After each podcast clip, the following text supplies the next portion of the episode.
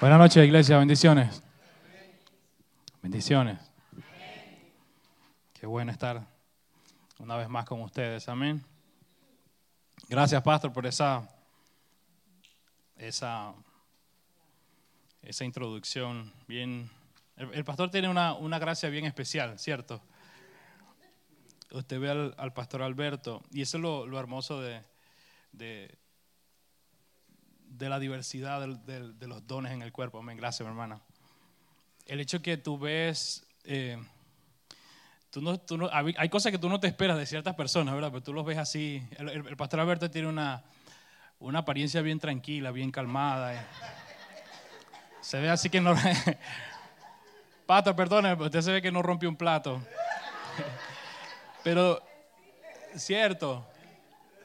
Pero es donde te, donde te das cuenta que no es no, no está basado, el asunto no está basado en apariencia, sino es, la, es, esa, esa vivencia de Cristo la que te hace no solamente ser, eh, ser agradable o solamente decir algo, algo gracioso, algo, sino que en cada palabra, usted lo ha notado, en cada palabra hemos visto cómo, cómo ha, habido una evolución creciente de la vida de Cristo en nuestro pastor Alberto. Es una cosa que, que alegra nuestro, nuestro espíritu y que como cuerpo debe, debe alegrarnos. Porque el hecho de que, de que alguien, algún, algún miembro del cuerpo crezca, nosotros crecemos juntamente con él. ¿O es que acaso te ha visto que una... Bueno, sí se han visto. iba a decir algo que sí, no, porque médicamente existe que hay miembros que crecen más que los otros. Pero en el cuerpo de Cristo no es así. Amén. El cuerpo de Cristo, eh, obviamente hay, hay perfección en todo lo que Él hace. Y cuando un miembro crece, los otros miembros también crecen. Al menos que, como dice nuestro pastor William, el único, la única ah, parte de, un, que, puede estar junto a un cuerpo pero no crece es cuando no, simplemente no es un miembro, sino es una prótesis. Y lamentablemente la prótesis no crece con el cuerpo. Mas nosotros somos, hemos sido miembros que hemos sido introducidos a este cuerpo y hemos sido llamados a una misión poderosa, la cual es de expandir su, su, verdad, de dar a conocer al Hijo a todo lugar donde vamos. Y para eso estamos aquí, amén, para seguir siendo eh, entrenados, capacitados, edificados en esta verdad. Y vamos a continuar hablando. Yo, yo no soy muy, muy bueno dando clases, inclusive ni siquiera predicando. Yo soy eh, como eh, un poquito tardo en palabras, pero lo bueno es que que Dios nos ha dado este, ese privilegio de, dice la palabra en Corintios, dice que a nosotros, y decía el apóstol Pablo, inclusive él se consideraba el más pequeño, dice a mí, él siendo el, más pequeño de todos los santos, el, el, menos de todos, se me ha dado este, este maravilloso regalo de poder dar a conocer este misterio que estuvo escondido durante tanto tiempo, pero que ahora se nos ha revelado a nosotros y no es otra cosa que Cristo en nosotros, esperanza de gloria. Para que de esta forma, entonces, la multiforme sabiduría de Dios sea dada a conocer a través de la iglesia, a través de ti, a través de mí. Y entonces, por eso mismo, eh, hoy, aunque eh, hemos estado escuchando esa, esas enseñanzas poderosas, pues, en diferentes medidas, amén. Solo le pido que sean pacientes conmigo y que, amén, que no se me duerman. Vamos a estar buscando, eh, eh, aquellos que tienen Biblia, vamos a estar buscando en Colosenses capítulo, eh, capítulo 1, verso 9 al 14. Vamos a continuar con la, con la línea que hemos estado tratando en estas últimas semanas. Y vemos que ¿Qué tal si leemos Colosenses 1, verso 9 al 14? Dice, por lo cual también nosotros, desde el día que lo oímos, no cesamos de orar por vosotros y de pedir que seáis llenos del conocimiento de su voluntad en toda sabiduría e inteligencia espiritual, para que andéis como es digno del Señor, agradándole en todo, llevando fruto en toda buena obra y creciendo en el conocimiento de Dios, fortalecido con todo poder conforme a la potencia de su gloria, para toda paciencia y longanimidad, con gozo, dando gracias al Padre que nos hizo aptos, diga conmigo, aptos, para participar de la herencia de los santos en luz, el cual nos ha librado de la potestad de las tinieblas y trasladado al reino de su amado Hijo, en quien tenemos redención por su sangre, el perdón de pecados. Y este, este, esta, esta oración apostólica que hemos estado estudiando las pasadas semanas, eh, la cual el apóstol Pablo ah, escribe en una de sus cartas a, a, los, a, los, a los, hermanos, a los santos en, en Colosas. Eh, la semana pasada, de una manera bien explícita y bien, muy bien elaborada, nuestro pastor William nos estuvo hablando acerca de, de este tema y nos, nos introdujo en, en, esta, en esta poderosa oración, en esta, en esta oración que tiene una, una, una eh, riqueza poderosa en el contenido, no solamente en el contenido de, de, conocimiento acerca, acerca de, la, de, las verdades que, que, que, Cristo revela en sí mismo, sino que a través de esta poderosa epístola el apóstol Pablo está tratando de colocar a Cristo por encima de cualquier cosa creada. Y vemos que eh, la, la, semana eh, pasada, quisiera retomar un poco de esto, eh, nuestro pastor William nos estuvo hablando y, conversándonos acerca de, de, la iglesia de Colosas y nos habló acerca de que era una, una, una iglesia que estaba en una pequeña provincia, una pequeña provincia romana que estaba ubicado en, en una parte la cual se llamaba, o le decían, la, provincia romana de Asia. Dice la historia que esta iglesia estaba ubicada más o menos como a unas 100 millas aproximadamente de, eh, la congregación de Éfeso, ah, donde también allí había una congregación a la cual eh, Pablo eh, asistía, a la cual Pablo también dedicó una de sus cartas. y se cree que Epafras o Epafras, cualquiera de las dos terminaciones son válidas, como lo quiera decir, uh, eh, se dice que, o se cree que él era el que fue el fundador o si no fue uno de los pilares importantes en el, en el levantamiento de, de, esta congregación. Pero conocimos también el, el trasfondo y el contexto en, en, la cual se escribió esta carta. Y es que eh, es donde, donde se escucha al apóstol Pablo hablar acerca, eh, acerca de, lo, de, lo, de, lo, de lo feliz que él estaba de su entendimiento y su conocimiento acerca de la manera poderosa en la que los hermanos de Colosa estaban creciendo en el conocimiento de Cristo.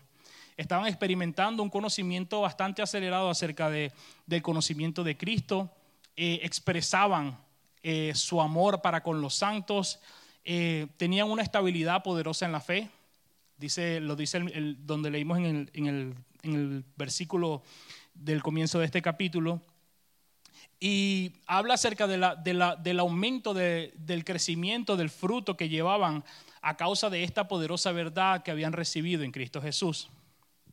Pero también eh, a Pablo le fue de conocimiento el hecho de que en cierta forma había, había cierta amenaza por ciertas eh, influencias o ciertas corrientes filosóficas que estaban queriendo atacar a los santos que estaban en Colosa tratando de, traer estos pensamientos gnósticos, eh, los cuales tenían el simple, el simple fin de trastornar la verdad, la cual es en Cristo Jesús. Y entonces a causa de esto, Pablo, desde Roma, se dice que probablemente estaba, estaba encarcelado en aquel, en aquel tiempo, no, es una, una suposición. Pero desde aquel, desde aquel lugar Pablo escribe esta carta a los hermanos en Colosas y, les hace esta carta con el fin de, de, asegurarlos y de afirmarlos en la verdad que es en Cristo Jesús. Como les dije hace un momento, ellos estaban siendo influenciados por estos pensamientos gnósticos. Y el gnosticismo no es otra cosa que una corriente filosófica. El gnosticismo no es otra cosa que una, que una corriente filosófica sincrética con influencia platónica y socrática. ¿Qué es eso? ¿Cómo se come eso? Yo tampoco sé. No, vamos a, vamos a, vamos a aclarar esto un poquito. Es una, se dice que es una corriente filosófica sincrética con influencia platónica y socrática, lo cual no es otra cosa que eh, pensamientos y filosofías eh, de influencia griega, mayormente provenientes de, pensadores ah, y de filósofos griegos como Platón y Sócrates. Y cuando se habla acerca de que es una filosofía sincrética, se, eh, refiere a que el sincretismo no es otra cosa que un intento de, eh, es el intento de tratar de conciliar dos diferentes tipos de, doctrinas, dos diferentes tipos de, en algunos casos, dos diferentes tipos de culturas, donde se trataban de, conciliar, había un intento de tratar de mezclar, de tratar de fusionar ambas cosas, donde se intentaban eh, introducir pensamientos y enseñanzas que eran ajenas a, una creencia ya previamente establecida y sutilmente, de una manera muy suave, tratar de influenciar o tratar de, fusionar ambas creencias. Inclusive, como les dije, no solamente era algunas veces creencias religiosas, muchas veces eran asuntos de, de asuntos culturales. Entonces, los individuos, eh, eh, los individuos pertenecientes a diferentes tipos ah, de, culturas o que manejaban diferentes tipos de doctrinas, eh, llegaba a un punto en el cual comenzaban a escuchar o comenzaban a ser influenciados por otro tipo de doctrina, la cual lentamente, de manera sutil, de manera muy suave, iba afectando e iba tomando lugar en, lo que, en lo que sus creencias o lo que para ellos su verdad representaba. Entonces, e, esto funciona de la siguiente manera. Cuando hay cuando sucede este, este hecho, cuando sucede este eh, sincretismo, sucede que los individuos que son pertenecientes a las diferentes tradiciones y que están experimentando un sincretismo, ninguno de los dos se cierran a sus valores originarios sino que más bien se abren y comienzan a aceptar ciertas nuevas costumbres. Es decir, cuando habían este tipo de mezclas de culturas y de, doctrinas, se dice que las partes no, abandonaban sus orígenes, no abandonaban sus bases, sino que simplemente iban adoptando nuevos hábitos, iban adoptando nuevas, eh, nuevas costumbres, iban aceptando y adquiriendo nuevas costumbres, tratando de fusionar y de aceptar eh, esta mezcla eh, de, de ambas doctrinas. Yo no sé si esto tal vez a usted le pueda sonar conocido.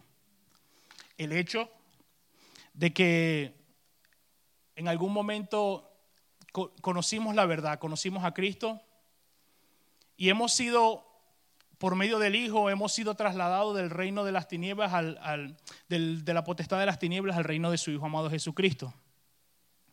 Pero de alguna forma eh, hay quienes aún continúan eh, manteniendo, no, han querido soltar y desarraigar esas, aquellas, esas cosas las cuales pertenecían a una vida antigua, a una vida pasada. Eso, eso no difiere mucho del hecho del sincretismo que se vivía en ese tiempo y aún, aún en estos tiempos se sigue viviendo esas cosas. Gente que simplemente ha, decidido adquirir hábitos, ha decidido adquirir costumbres, ha decidido adquirir tradiciones, eh, hábitos, formas de comportarse, formas de vestirse, formas de hablar, un lenguaje, una, una, una vestimenta, para tratar de, en cierta forma, calmar su conciencia religiosa, más allá de experimentar un verdadero cambio y una verdadera transformación. Esto era lo que más o menos estaban experimentando o lo que experimentaban esta gente que eran sometidos a, esta, a este sincretismo. Y el asunto está en que quiero aclarar algo muy, muy, muy fuerte y muy, ah, con una base muy sólida en esta noche. Y es que el Evangelio, el Evangelio de Jesucristo no se trata de, un conjunto de normas, un conjunto de doctrinas o un conjunto de ordenanzas, las cuales nosotros seguimos o las cuales nosotros eh, caminamos. El Evangelio de Jesucristo se trata de una vivencia, el Evangelio de Jesucristo se trata de una vivencia, de, la expresión de una nueva creación, de una, nueva vida, la cual no solamente tomó parte en nosotros, sino que se manifiesta para expresar su naturaleza a través de sus hijos. Eso es lo que tú y yo experimentamos al momento en el que recibimos el nuevo nacimiento en Cristo Jesús. Y esto es lo que afirma, lo que afirma Efesios eh, capítulo 4, 22. Dice, en cuanto a la pasada manera de vivir, despojados del viejo hombre, Efesios 4, 22 al 24. En cuanto a la pasada manera de vivir, despojados del viejo hombre, que está viciado conforme a los deseos engañosos y renovados en el espíritu de vuestra mente. y vestidos del nuevo hombre, creado según Dios en la justicia y santidad de, la verdad. Y es lo mismo que afirma Colosenses capítulo 3, verso 9 al 10. Pero lo que sucedía con este asunto es que según los gnósticos, esta doctrina, o para, para los que se habían iniciado en, en este asunto, esta doctrina implicaba o decía que que, las personas eran salvas no por el hecho de creer en la muerte, resurrección y por la fe en Cristo Jesús, sino que ellos eran, eran salvos a través de la, de, la noxis, del conocimiento, eh, el cual era un, un, conocimiento introspectivo desde adentro, conocer desde adentro lo que se refería a las divinidades, lo cual ellos consideraban que era un conocimiento superior a la fe. No solamente ni siquiera la fe en Cristo ni la muerte y la resurrección de Cristo bastaban para salvarse, sino que ellos consideraban que el ser humano era autónomo para, para encontrar la salvación en ellos mismos. Y de allí es donde, de donde Pablo decide entonces enfrentar a través de esta carta, decide eh, dar ciertas instrucciones a los hermanos en Colosas para que ellos pudieran tener la capacidad de poder eh, no solamente a confrontar, sino de, poder sobrepasar y poder entender de que, de que había, había, hay un, había un propósito mayor en todo esto, de que, de que había un ser supremo, el cual por encima de cualquier pensamiento ideológico y, filosófico de aquel tiempo, eh, había un Dios y un creador el cual eh, estaba por encima de todas las cosas. Y de allí es donde vemos entonces que en esta carta Pablo comienza a hablar y comienza a, hablar y a, tocar ciertos puntos muy, muy importantes y son muy prominentes en esta, en esta carta, las cuales son asuntos que provienen de esta misma influencia a la cual estamos conversando. No los he perdido, ahora no se me están durmiendo. Ok, gracias. Entonces, de allí se desprenden muchos asuntos provenientes de, este, de esta influencia, la cual Pablo eh, trata en esta epístola y las llama eh, la llama filosofía y, huecas sutilezas. Si usted lo, leímos en el, mismo, ah, en el mismo capítulo que, que leímos en el verso que leímos al inicio. Y en cuanto a estas filosofías y estas huecas sutilezas, se habla, él menciona cosas como culto a los ángeles, eh, fingimiento de humildad, autodisciplina y duro trato del cuerpo. Y vemos que ah, en, en, el capítulo 2, verso 18, él menciona acerca del culto a los ángeles. Pues en, este, en esta, en esta eh, filosofía gnóstica se decía que, los ángeles eran eh, aquellos que, comunicaban, que controlaban la comunicación entre, entre la, divinidad y entre, y entre el hombre. Entonces ellos decidían rendir, culto a los ángeles a causa de que eran ellos los comunicadores en este asunto. Mas Pablo enfrenta eh, todas estas cosas diciendo que, ah, gracias, que nada de estas cosas eh, tenían, tenían importancia en este, en este asunto. acerca del fingimiento de la humildad en, el capítulo 2, el mismo versículo 18, donde se hablaba acerca de una filosofía de autonegación, donde ellos en ciertas formas decidían negarse a sí mismos, decidían fingir una, una, una falsa humildad para llegar al punto entonces de alcanzar ciertas experiencias místicas a causa de la autonegación y la falsa humildad. Y de allí es donde se originan muchas cosas. Y, cuando usted analiza todas estas cosas, vemos que hay muchas cosas eh, que, tienen su fundamento. Eh, la, religiosidad toma mucho fundamento y mucha fuerza de todo este tipo de, influencias y pensamientos, así como la autodisciplina. Dice que la cual estaba fundamentada en la capacidad y en la habilidad humana del autocontrol, apoyándose en su propia capacidad para para, controlar o para manejar sus obras y no en el poder de la fuerza y de la gracia que es en Cristo Jesús. Entonces por eso cuando eh, en la religión tal vez te dicen, no, tú puedes hacerlo, tú tienes, y, creo que el apóstol, el, apóstol eh, el pastor Tommy Moya nos habló acerca de esto, acerca de que, de que allí es donde, donde, donde toma fuerza, la religión toma fuerza en la capacidad del hombre de obrar porque muchas veces sentimos de que hacemos cosas y de que, de que, ah, de que ponemos esfuerzo, de que hacemos cosas para poder alcanzar, para poder lograr, para poder, y yo controlo ah, yo controlo mi forma de hablar y yo controlo esto y yo tengo la capacidad y, y el hombre poco a poco va tomando eh, fuerza de, de, querer cambiar su vida a través de su, de su propia fuerza y en su propia fuerza de voluntad, más no tomando fuerza de aquel que es capaz de transformar la vida del hombre, que es Cristo Jesús. Y esto, todo este tipo de influencias vienen desde aquel tiempo y cosas a las cuales Pablo condenaba. Condenó acerca del duro trato del cuerpo. Porque en, este pensamiento filosófico se pensaba ah, que el espíritu era divino, mas la carne era maligna.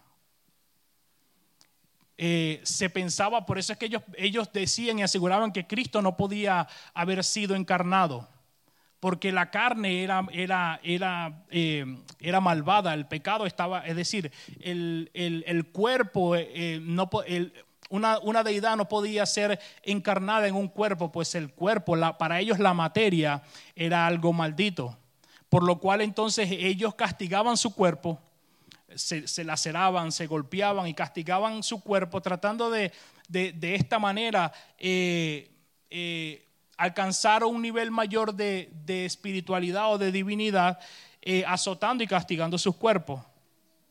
Más en este, todo este contexto que le estoy mostrando ahora mismo, Pablo desarrolla esta carta a los colosenses, afirmando que sobre todas estas cosas, eh, hasta acerca de estas filosofías huecas y vacías y estas influencias de, de, pensamiento, eh, de pensamientos vacíos, él afirmó la soberanía de Cristo Jesús sobre todo lo creado, aún por encima de todo argumento, estableciendo que en Cristo habitaba la, la, máxima expresión y la plenitud de la deidad. Y esto lo dice en el capítulo 2, versículo 9, dice, en quien habita toda la plenitud de la deidad.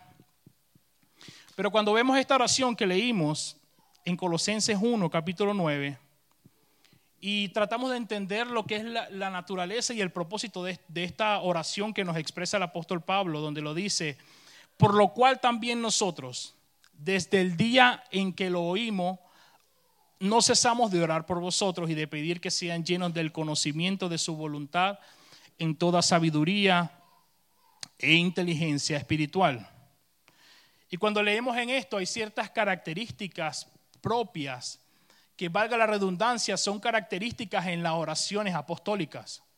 Y una de, estas características es la intención inclusiva o la intención corporativa de la oración. Vemos que el apóstol, el apóstol Pablo afirma y asegura y dice, por lo cual nosotros, él no, hablaba de manera individual o de manera egoísta, él hablaba de manera corporativa, de manera inclusiva, por lo cual nosotros desde el día que oímos no cesamos de orar por vosotros. Porque una oración, escuche bien, una oración corporativa bajo, ah, bajo el entendimiento es decir, una, oración corporativa funciona y opera bajo el entendimiento de cómo funciona el cuerpo de Cristo.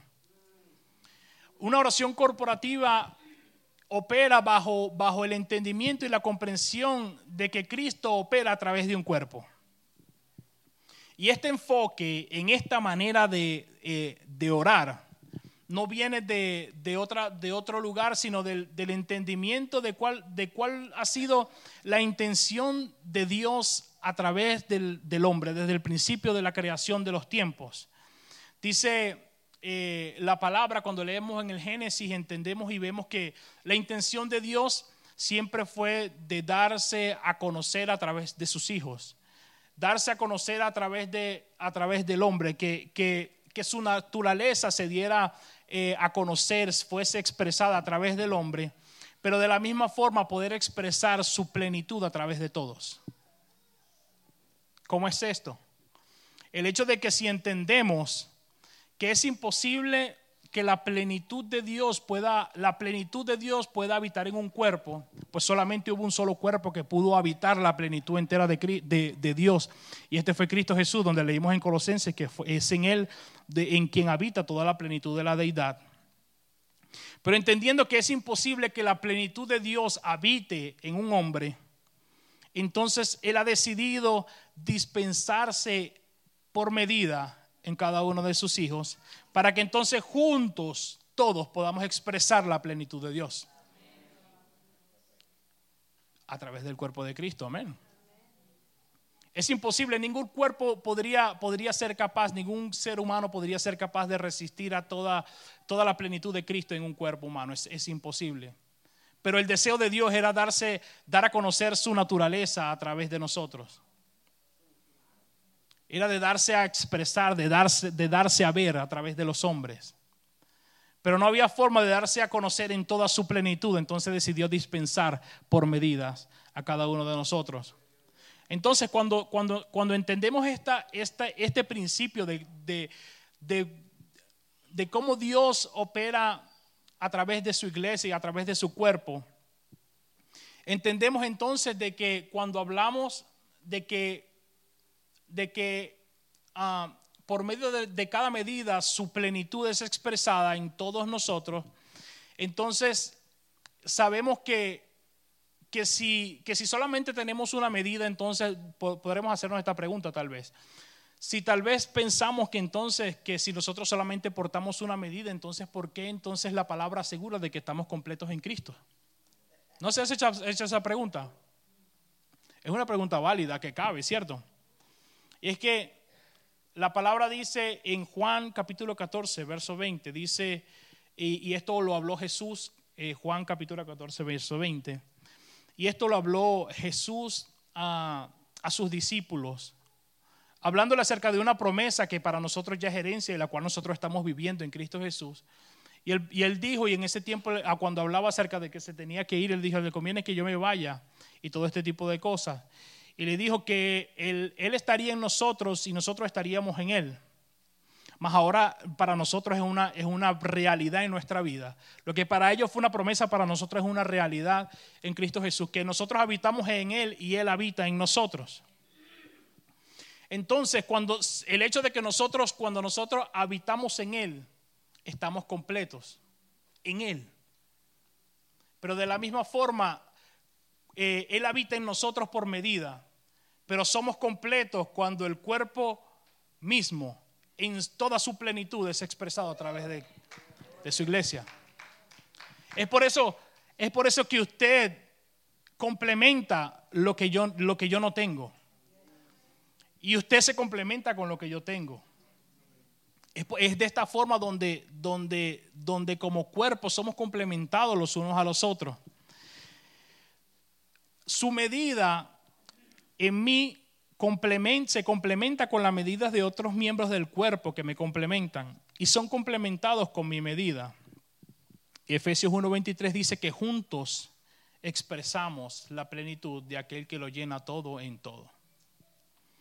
Entonces, este nivel de entendimiento, este nivel de entendimiento en la intención de la oración, de, una, de un enfoque corporativo, este, este entendimiento acerca de la intención del corazón, de una manera eh, grupal, de una manera corporativa, no deja espacio para oraciones egoístas. Ya no deja espacio para, para oraciones desligadas del propósito eterno. Ya no deja espacio para oraciones centradas en, en, mí, en, tal vez en algo un poco egoísta o egocéntrico. Nosotros oramos. ¿Para qué? con, un enfoque corporativo, con un enfoque de cuerpo, entendiendo que el propósito de Dios era de, entendiendo este principio de que el propósito de Dios era dar a conocer su plenitud a través del cuerpo.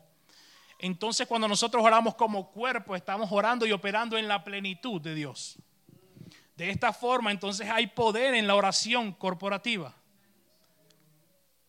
Y como obviamente quiero aclarar este punto porque suena un poco confuso, entendimos anteriormente que no hay poder en la oración, sino el poder está en aquel que opera a través de, nosotros. Lo que quiero decir es que es la, la, la, influencia o el peso que tiene el hecho de que tú y yo oramos desde, como cuerpo, operando cada quien en su medida y, y expresando la plenitud de Dios. Por eso nuestra oración es oramos y estamos en casa Y entonces desde, desde, este entendimiento de oración corporativa, oramos desde casa y ya no oramos, inclusive estamos solo en la casa, ya no es nada más en la iglesia, porque a veces pensamos que no, oramos corporativamente en la congregación. Y allí, porque hay mucha gente y entonces, Señor, oramos, porque...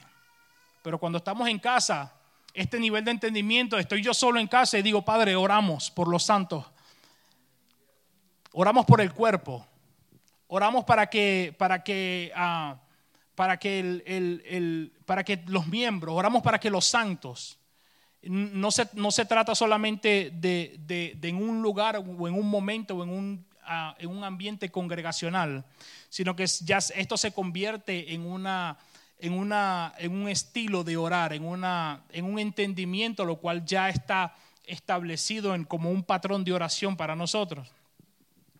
Y entonces allí donde vemos, donde vemos en las oraciones apostólicas eh, que el apóstol Pablo en, muchas oportunidades dice, y, oramos para que seáis fortalecidos en el hombre interior.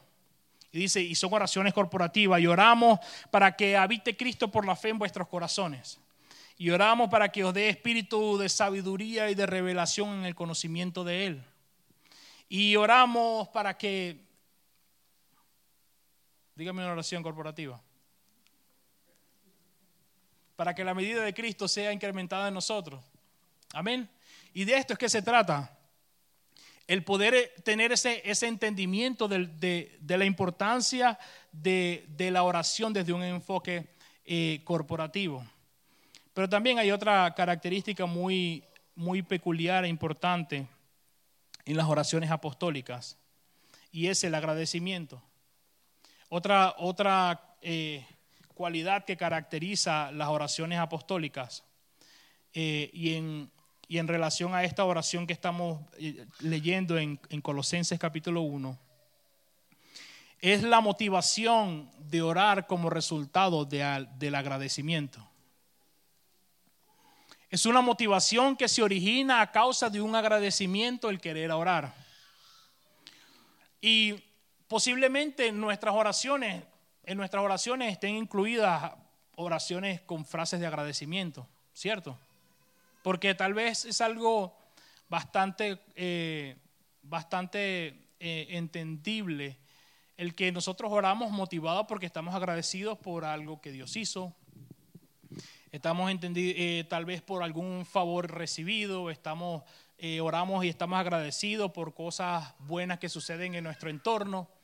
Eh, oramos y, damos agradecimiento porque estamos vivos, porque por nuestros hijos, damos agradecimiento porque, ah, no sé, alguna buena noticia que recibimos y todo esto.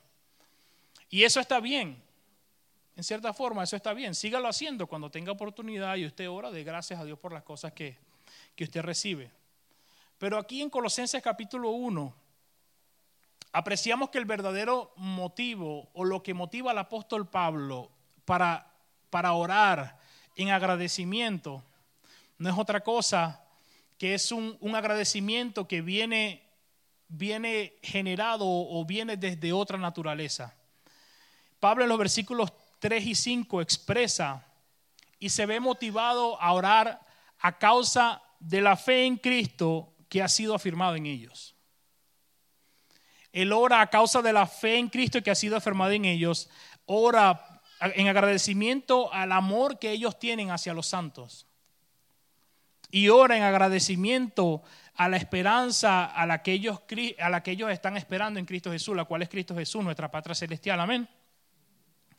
Dice Colosenses 1, 3 y 5, siempre orando por vosotros damos gracias a Dios, Padre de nuestro Señor Jesucristo, habiendo oído de vuestra fe en Cristo Jesús y del amor que tenéis a todos los santos a causa de la esperanza que os está guardada en los cielos, de la cual ya habéis oído por la palabra verdadera del Evangelio.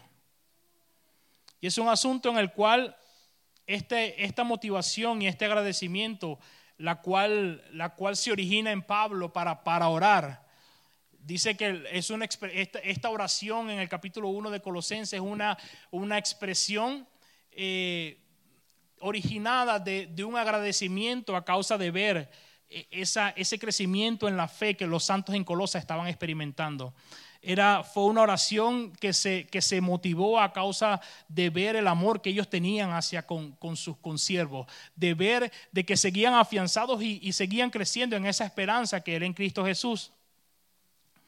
Pero el hecho es que, eh, como dice Colosenses 1, 3 al 5, a causa de esto ellos oraban dando gracias al Padre de nuestro Señor Jesucristo escuche bien, a causa de la esperanza que os he guardada, de la cual ya habéis oído por la palabra verdadera del Evangelio. Cuando, cuando vemos bien la motivación de Pablo en este, en este capítulo de orar, vemos que era una motivación completamente diferente, tal vez al, hecho de agradecer por cosas que en, el, que en el ámbito terrenal estaban sucediendo. El agradecimiento de, de, del apóstol Pablo en este asunto eh, estaba generado por orar no, por asuntos del ámbito eh, terrenal. Muchas veces nosotros oramos y agradecemos por cosas que suceden en nuestro ámbito terrenal y cosas que tal vez nos, benefician. Pero él estaba agradecido eh, y, esto en esta forma nos motiva a nosotros a orar de esta forma. El apóstol Pablo con esta oración nos motiva y nos impulsa a que comencemos a orar de esta forma. Comencemos a orar eh, motivados en vez de, un agradecimiento por, algo que sucedió en nuestro ámbito, eh, en nuestro ámbito terrenal o en nuestro ámbito natural. Seamos eh, impulsados por, o seamos motivados a orar en agradecimiento por la fe que nos fue imputada en Cristo Jesús. Amén. Que seamos, que seamos movidos en agradecimiento, orar por las cosas que hemos recibido que son de ámbito celestial. Y es allí, de, esta forma, donde, donde realmente hay un deseo de orar en todo tiempo. ¿Por qué?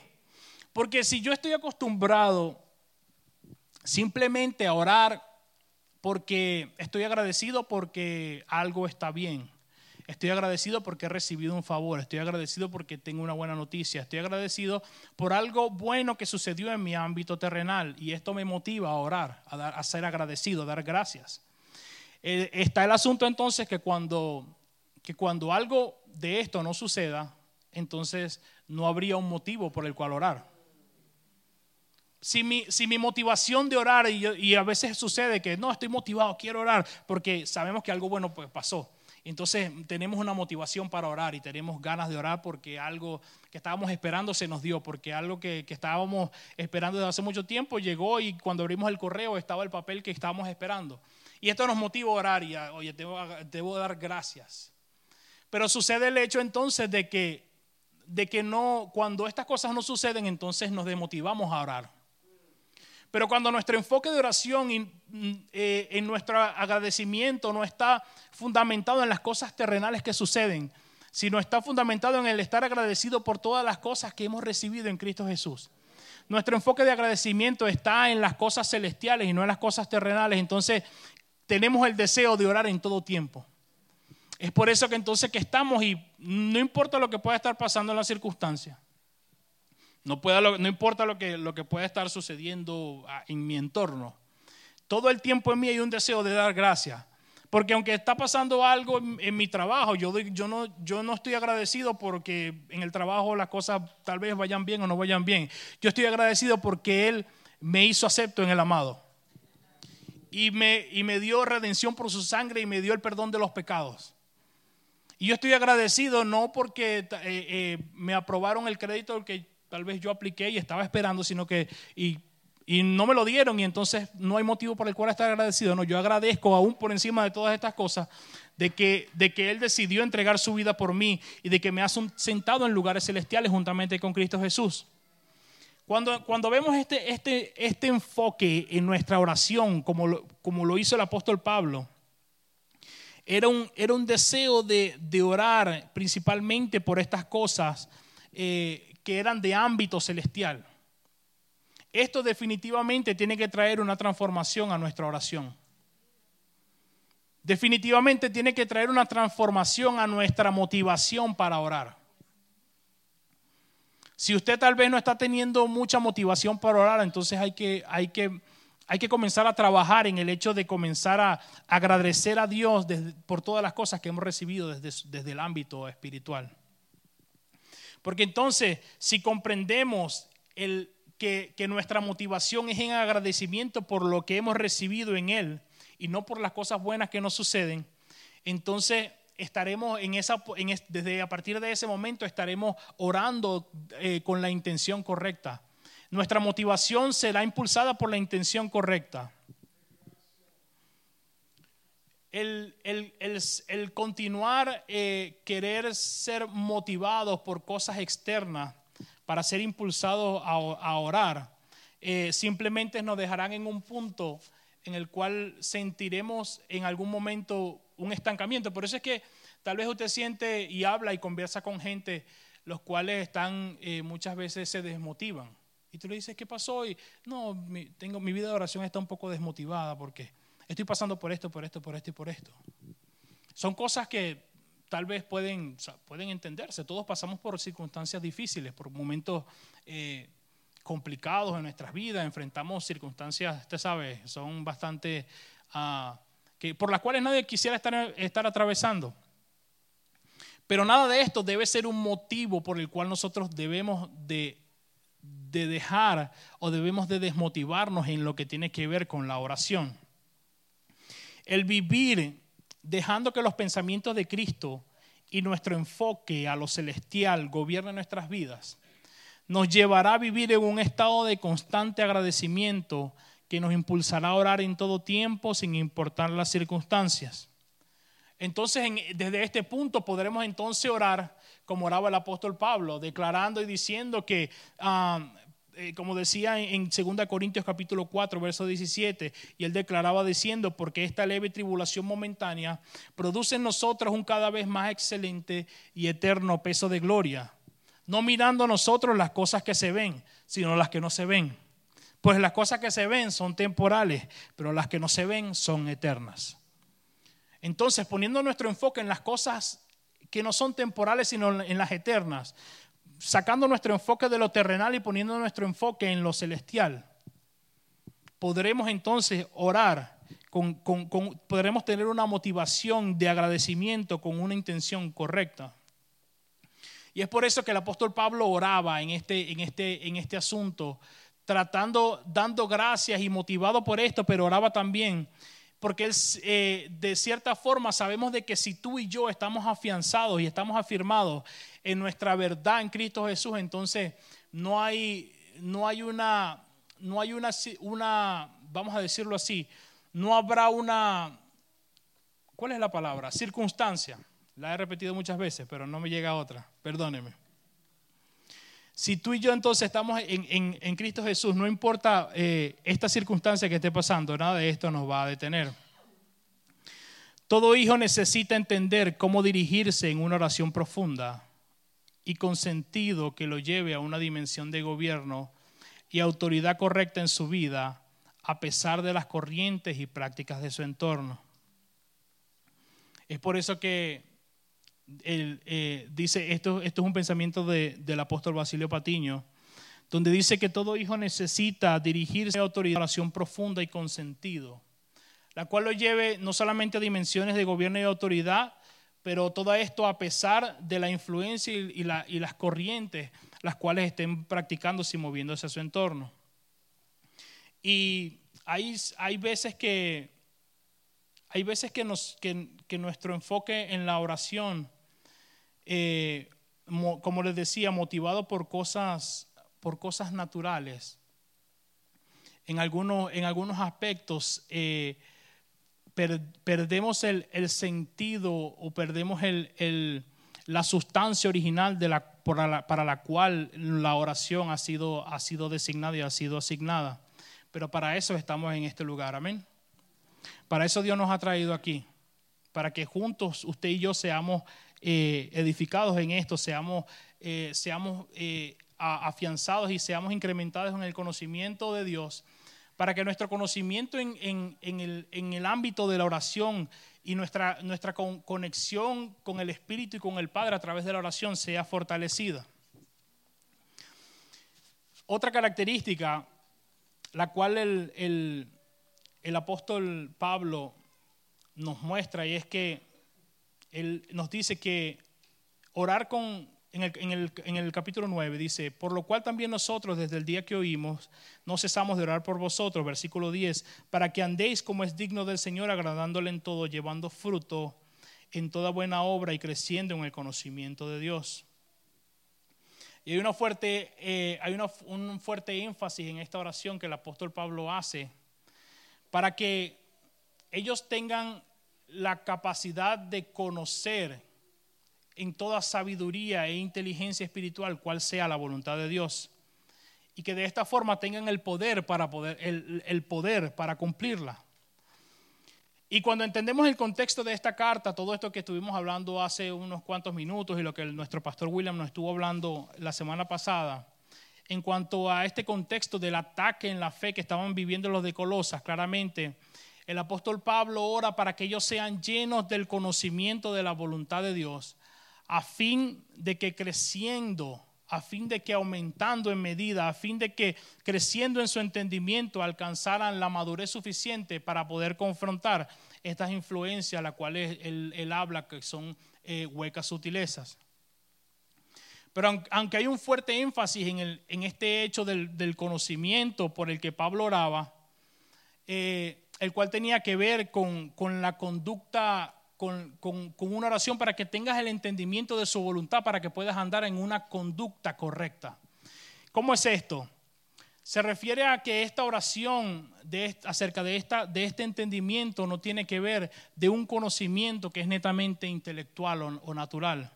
Cuando él habla se refiere a un conocimiento que es de otro, de otro nivel espiritual. Por eso es que dice que para que seas lleno de, todo conocimiento en sabiduría e inteligencia espiritual. Y este es un conocimiento y una sabiduría, la cual, eh, se no, se no, se nos, eh, la cual él oraba para que, fuesen, para que de esta forma pudieran conocer cuál era la voluntad de Dios. Y a veces cuando usted y yo pensamos en voluntad, cuando usted y yo pensamos en voluntad, a veces pensamos en qué es lo que, lo que Dios quiere para mí. ¿Cuál será la voluntad de Dios? Y pensamos, ¿cuál es el plan de Dios para mí? ¿Cuál es la voluntad de Dios? Bueno, ¿qué es lo que Dios quiere que yo haga? ¿O qué es lo que Él, qué es lo que él, lo que él tiene, lo que él tiene eh, pensado? ¿Será que, esto es lo que yo debo hacer? ¿Qué es lo que yo no debo hacer? Y, entramos en, ese, en esa línea de pensamiento. Y déjeme decirle algo, la voluntad no solamente se limita a, ese, a esa voluntad personal para la vida del creyente.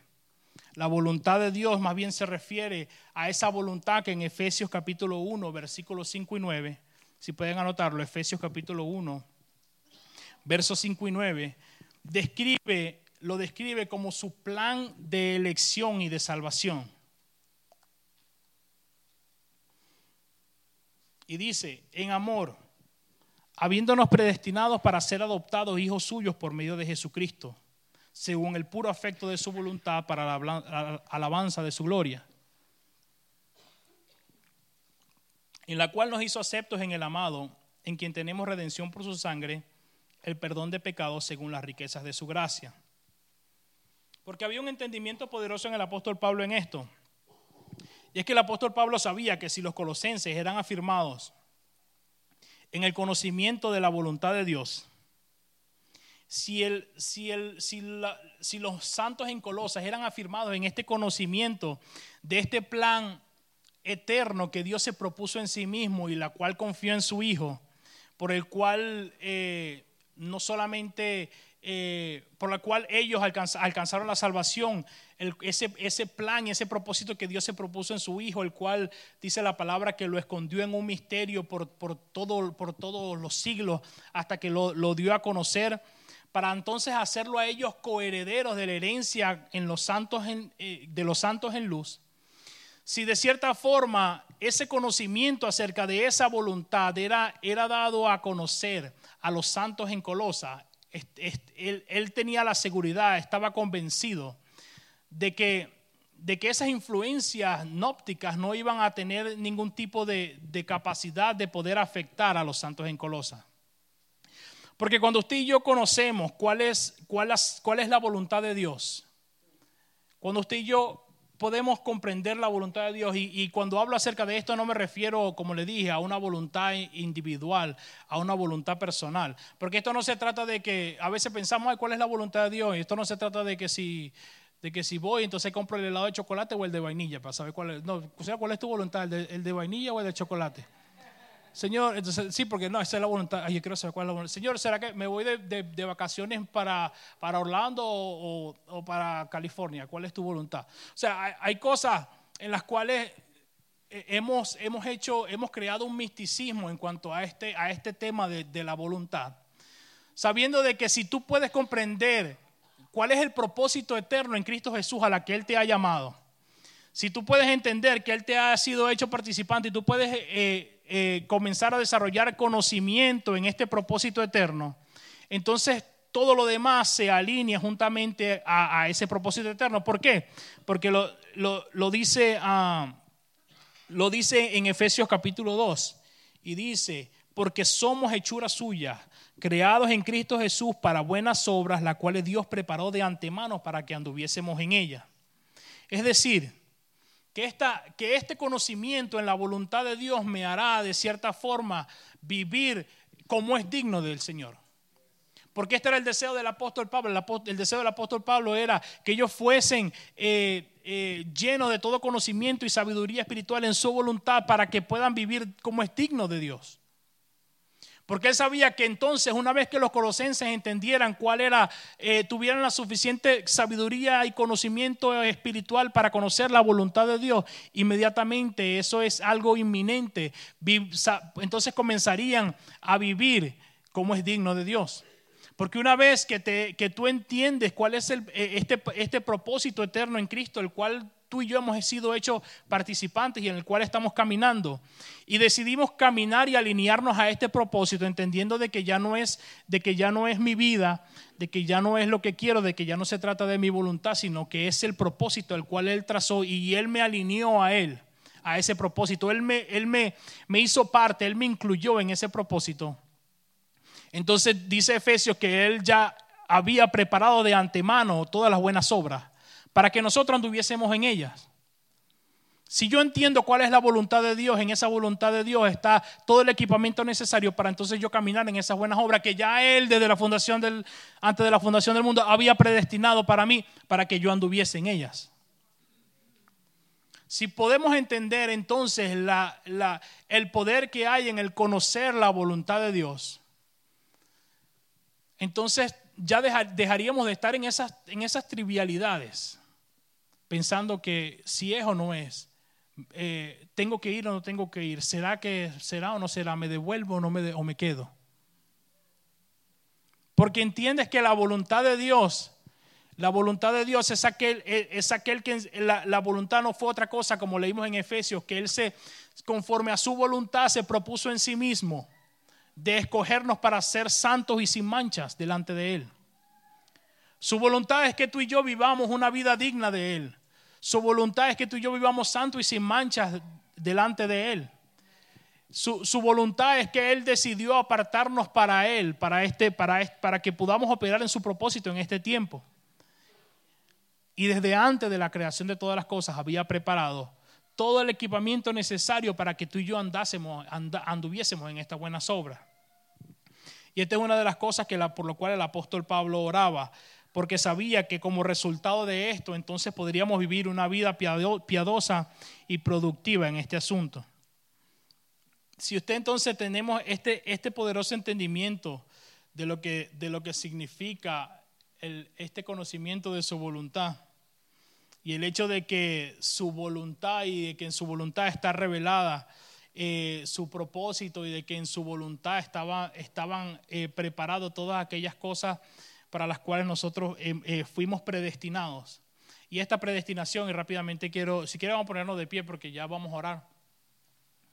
Y esta predestinación no se trata de que, de que ya todas las cosas están escritas, entonces como, como ya todas las cosas están, eh, ya todas las buenas obras para las cuales íbamos a, estaban preparadas para, para, que anduviésemos en ellas, entonces no, no tiene sentido el hecho de que haya una intervención a través de nuestra oración no es así.